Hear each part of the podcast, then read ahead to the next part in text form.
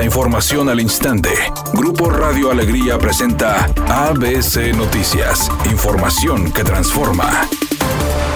¿Qué tal? Muy buenas tardes, esta es la información. Abogados, empresarios, intelectuales y una ex titular de la Comisión Estatal de Derechos Humanos expresaron su respaldo al secretario general de gobierno Javier Navarro Velasco y exigieron al PRIAN frenar la embestida en su contra y evitar el uso faccioso de la ley. A través de un desplegado, personalidades como Alfonso Javier Barragán Treviño, ganador de la presea Estado de Nuevo León en Ecología y Sustentabilidad, Minerva Martínez, expresidente de la Comisión Estatal de Derechos Humanos, y Agustín Basabe Benítez, entre otros, manifestaron su apoyo al funcionario estatal, a quien la mayoría del PRI-PAN en el Congreso le inició un juicio político.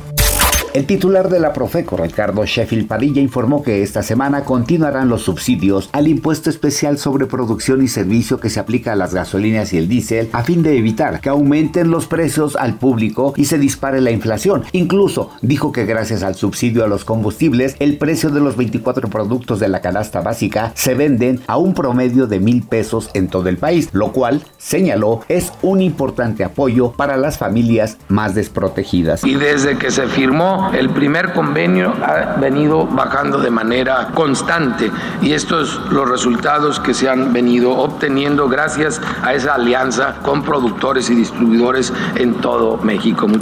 Editorial ABC con Eduardo Garza. Los puesteros están retando a las autoridades de Monterrey. Se apoderaron de calles y banquetas del centro de la ciudad. Todo mundo tiene derecho a ganarse la vida, pero respetando el libre tránsito. La dirección de pisos se ve lenta e incapaz de hacer cumplir el reglamento, al menos esa es mi opinión, y nada más. ABC Deportes informa. El equipo de Tigres Juvenil de fútbol americano de los auténticos se consagró campeón venciendo a los Tigres de la UNAM 28-21 en la final. Con esto, la Universidad Autónoma de Nuevo León cerró con tres finales jugadas, dos perdidas, una contra Borregos, la otra en intermedia en el año 2022 y un título con el equipo de juvenil que son tricampeones invictos al final de cuentas. Carlos Rivera no confirmó, pero tampoco negó que él y su esposa Cintia estén a la espera de la cigüeña. Dijo que en el